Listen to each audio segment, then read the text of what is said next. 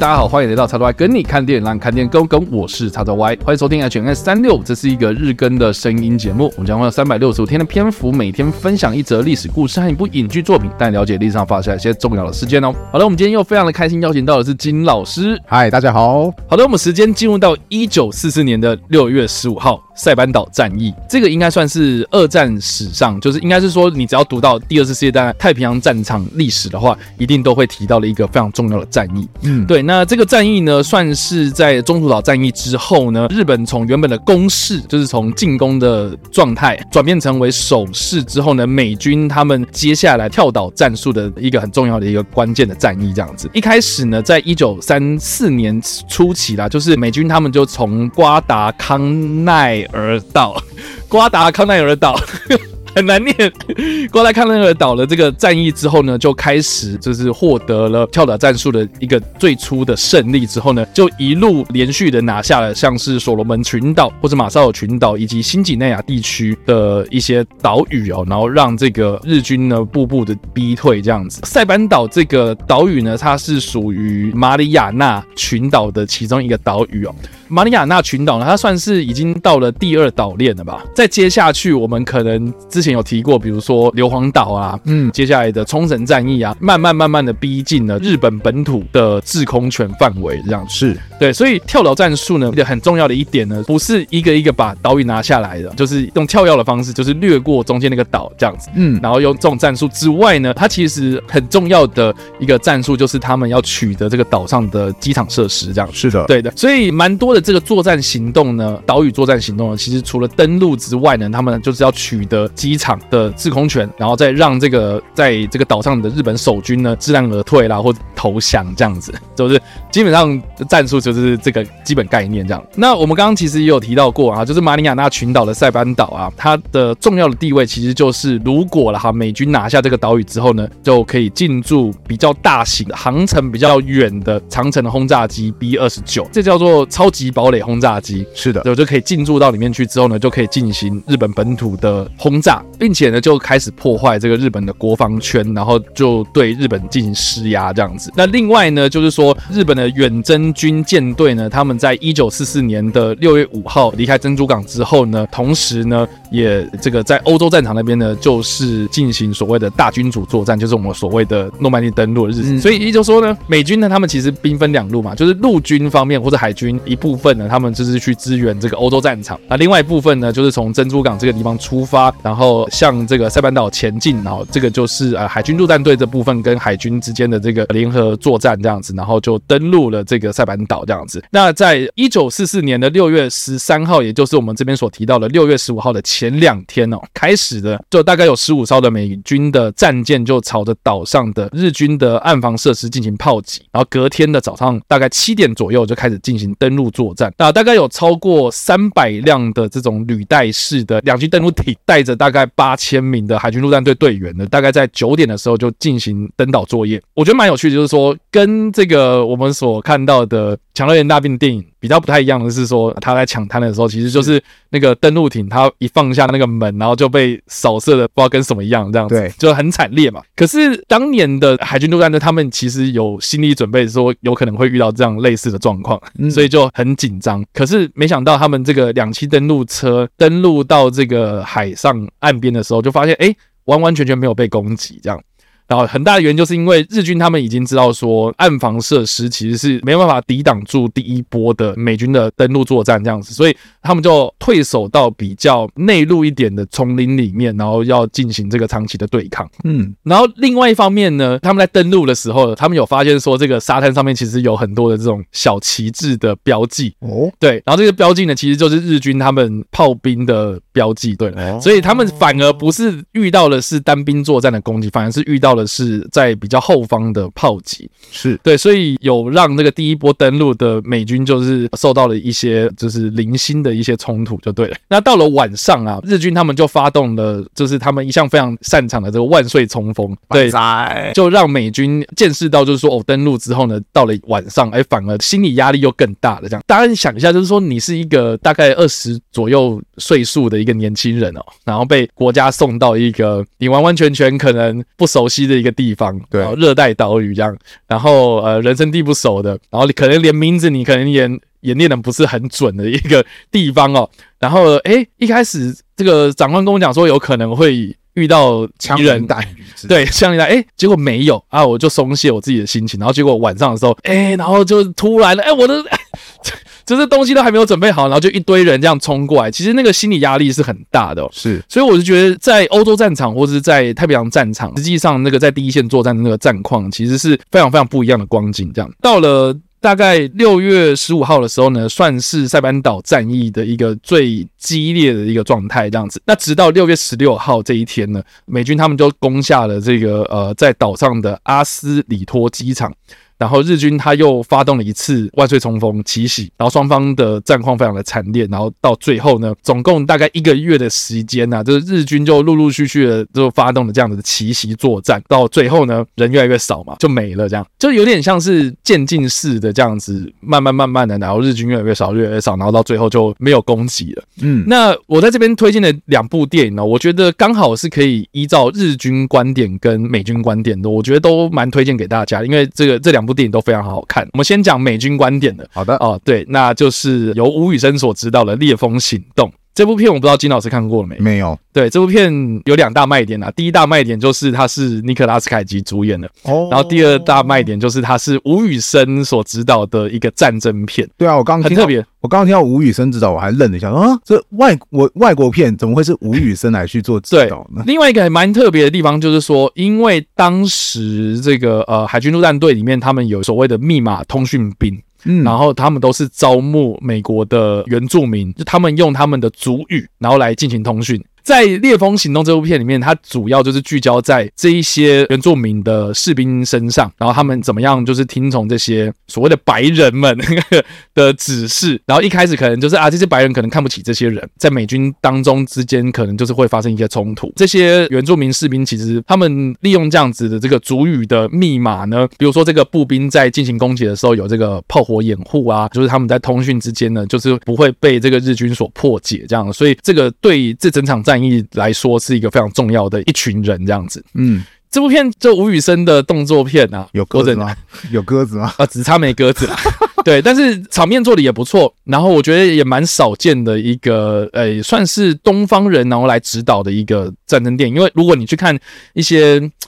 啊好莱坞电影的话，你知道很多这种塞班岛战役或者太平洋战争啊，都会过于这种。比较美方观点。是的，爆炸，啊，然后那个同袍情谊。啊，对，同袍情谊，然后国旗飘扬，然后那个飘扬倒是还好，然后然后那个什么，通常会不会都会有出现，比如说就是被打中了，说啊，那样你你怎么样？然后哦，你要告诉我的家人，你快走，你不要理我。对 对对对，就就类似，我觉得其实好像某些战争片会出现那种套路的煽情，然后说、嗯、哦，好哦，哦，那那那金老师都。都讲完了，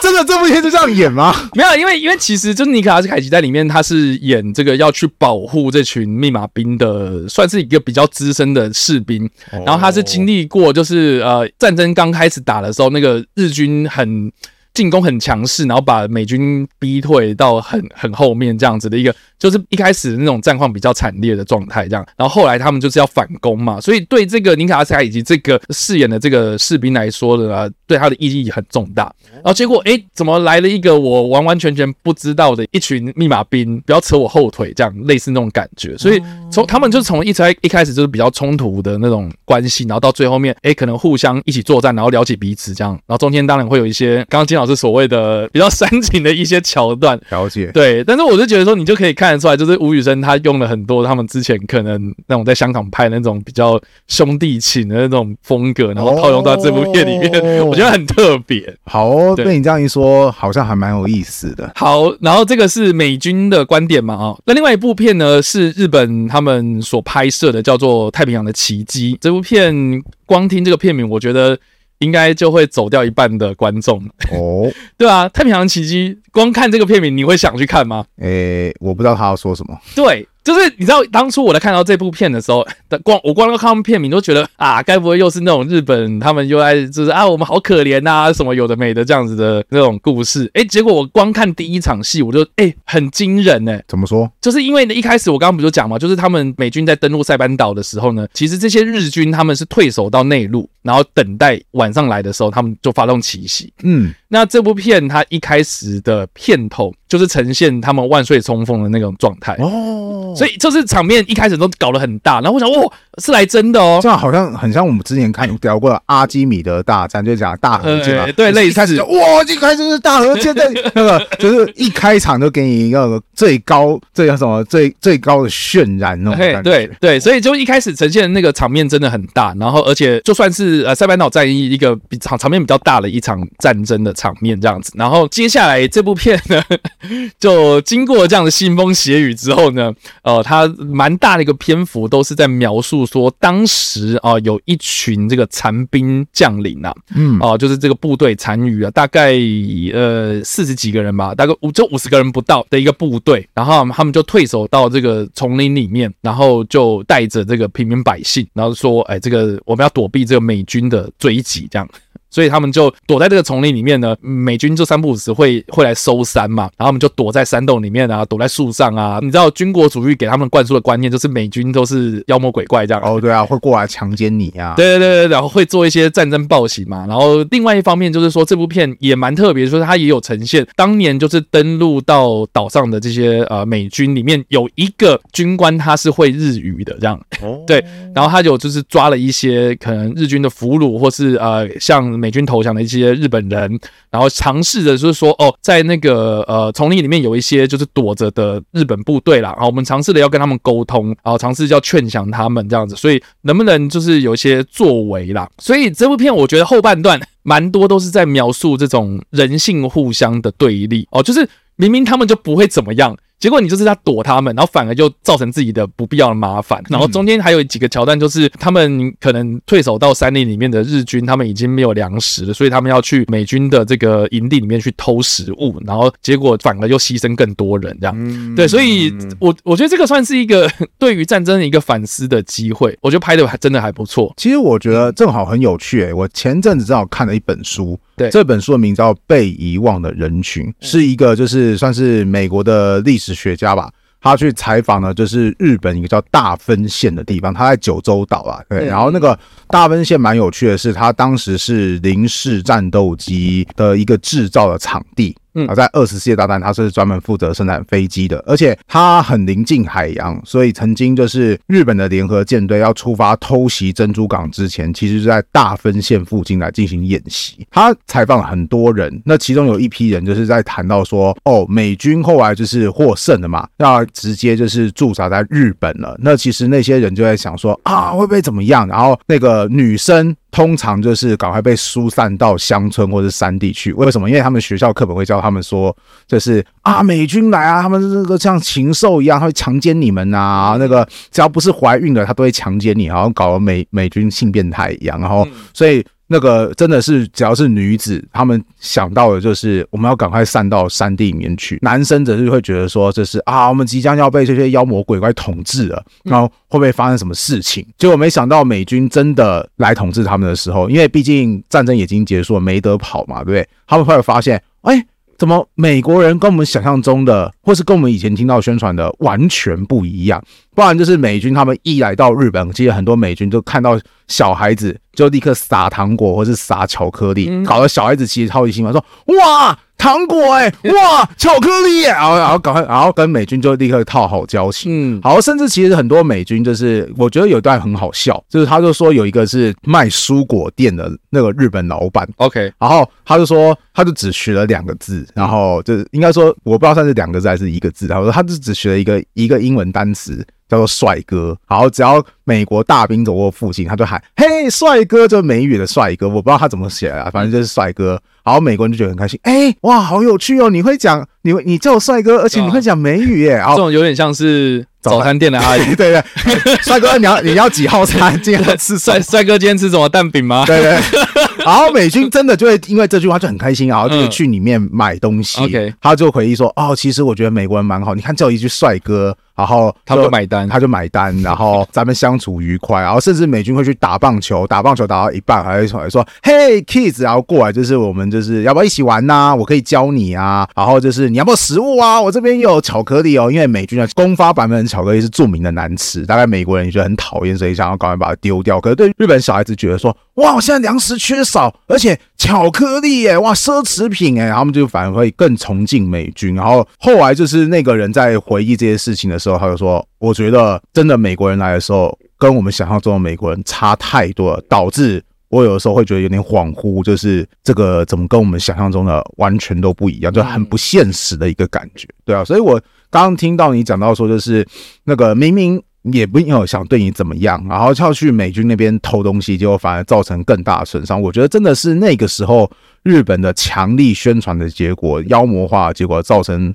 真的是后来不必要的抵抗，现在想一想会觉得有点遗憾。对。对，那我们回到刚刚我们所提到这个《太平洋的奇迹》这部片，这部片另外一个卖点啊，就是说里面的这个明星非常多，是。对里面的这个主演啊，男主角就是主演内丰，嗯，对他就是饰演了一个真实存在的人物，叫做大场荣。对，那大场荣呢，他当时是一个军衔是大尉，其实就是我们的上尉啊，嗯，对，就是我们的上尉，就是 Captain，对对对，就是类类似啊，就是那那个那个官阶。就算蛮大，所以他就是组织了大概有不到五十人哈，就是大概剩剩下的这些啊士兵呢，就是退守到这个山里里面嘛啊。另外呢，他有一个手下就是唐泽寿明，这样也是饰演一个非常热血的一个士兵这样啊。另外呢，这个饰演平民的一个小女生啊，就是井上真央。另外还有像是因为最近演的 AV 帝王非常红的山田孝之哦，在这部片里面有演出。然后另外还有就是我个人非常喜欢的一个演员哦，叫阿部真夫这样子，对他就是。是一龙里面那个麻醉医生嘛？哦，对，阿布真夫哦，就是搞笑艺人出身的。可是他在这部片里面呢，呃，他就是演一个像美国投诚的一个日本人，然后他会英文这样，所以就美国人会日文的那个军官就跟他一起就是想商讨，就说，哎、我们我们怎么样来劝降这群人这样子？那也蛮有趣，就是说，我们刚刚所提到的，就主演内丰所饰演的这个角色叫做大场荣嘛，然后他就是在一系列这万岁冲锋未果之下，就退守到山林。然后持续到一九四五年的十二月才投降，所以就说战争结束是八月嘛，一九四五年的八月，然后他持续到那一年的年底快要结束的时候呢，才带领他的这些军人、他的手下们，然后就是向美军的军营，然后就是拿出他的佩刀，然后表示说他投降这样子。除此之外呢，我们刚刚有所提到，就是他手下是总共统计是有四十七个人。是啊，但是最后投降的总共只有四十六人，所以就留了一个人在山上啊。对，然后呢，到现在那个人还找不到啊。对，怎么搞得很像是什么 灵异故事？没有嘛，就是就是不愿投降嘛。哦，对，就是这个样子。所以呃，就是。在在在这部片里面，它其实某一方面它有真实还原那个历史，然后我觉得对于美军或是日军双方的那个观点，我觉得拿捏的还蛮算平衡的，所以我自己是蛮推荐这部片的。然后我我爸妈啊，他们都看得非常喜欢。了解，对对对，你带你爸妈看的吗？呃，对，就是我带我爸妈看。好，可是就我爸很喜欢战争片，可是我妈又很不喜欢这种。打打杀杀，对，打打杀杀，爆炸、啊，对。然后，但是他们的共同点就是很喜欢日本电影，哦、对。所以我想，哎、欸，这部片好像都蛮满足，就是我不管是我爸还是我妈，对，我觉得他们都看得很开心，这样子。好酷哦！这部这一部我觉得好像比刚刚那个《烈风行动》还要更新。嗯、对对对，就是剧情方面啊，了解。那《烈风行动》当然就是看场面这样。哦，对。那我们回到。塞班岛战役啦，那这场战役呢，我们刚刚说在六月十五号的时候，就是登陆了，都登陆了，然后该打的也都该打了，然后就反正就是后续就是持续了大概一个多月，到了七月九号的时候，大致就已经差不多结束了。然后呢，这群美军呢，甚至还有在洞穴里面，就是有发现了一些自杀的军官，其中也有包括就是在中途岛战役里面被当做是罪魁祸首的那位南云中一，是。啊，当时呢就被就是在中途岛战役之后就一路贬官，然后贬贬贬贬到这个。塞班岛上面都当一个守将这样子，你哎、欸，你很难想象，就曾经指挥着一群舰队的长官，一个将领，而且如果他，而且当时他的呼声有点像是，就是所谓的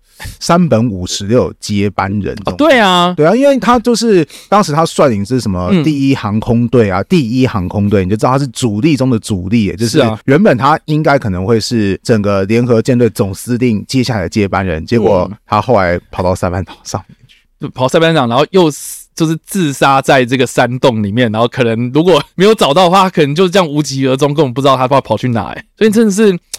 哎，不胜唏嘘啦。好，总之呢，就是这场战役统计下来，大概有两万两千的日本居民死亡哦。然后根据统计呢，日本方面日军方面有三万人阵亡，然后美军方面是大概三千人阵亡，所以大概一比十这样的统计数字看来，我觉得呃，一般平民百姓还是牺牲最多。对对，所以这真的是。战争中的牺牲者最大的还是一般百姓。然后我顺便想说，这场战役其实对于当时的国民政府也是一个很影响重大的战役，因为我们刚刚前面有提到，就是塞班岛它被攻占下来之后，它可以成为 B 二十九轰炸机的一个起点，然后就可以直接轰炸到日本的本土了。嗯，可是之前因为其实美军还没攻到这么近的，就是所谓的航程的范围之内，所以其实原本美军有有点想说的是，哎，我们要不要干脆在中国多设立几个机场，然后我们就是在。让 B 二十九可以在中国驻扎之后，然后跑去轰炸日本，这说不定是个方法。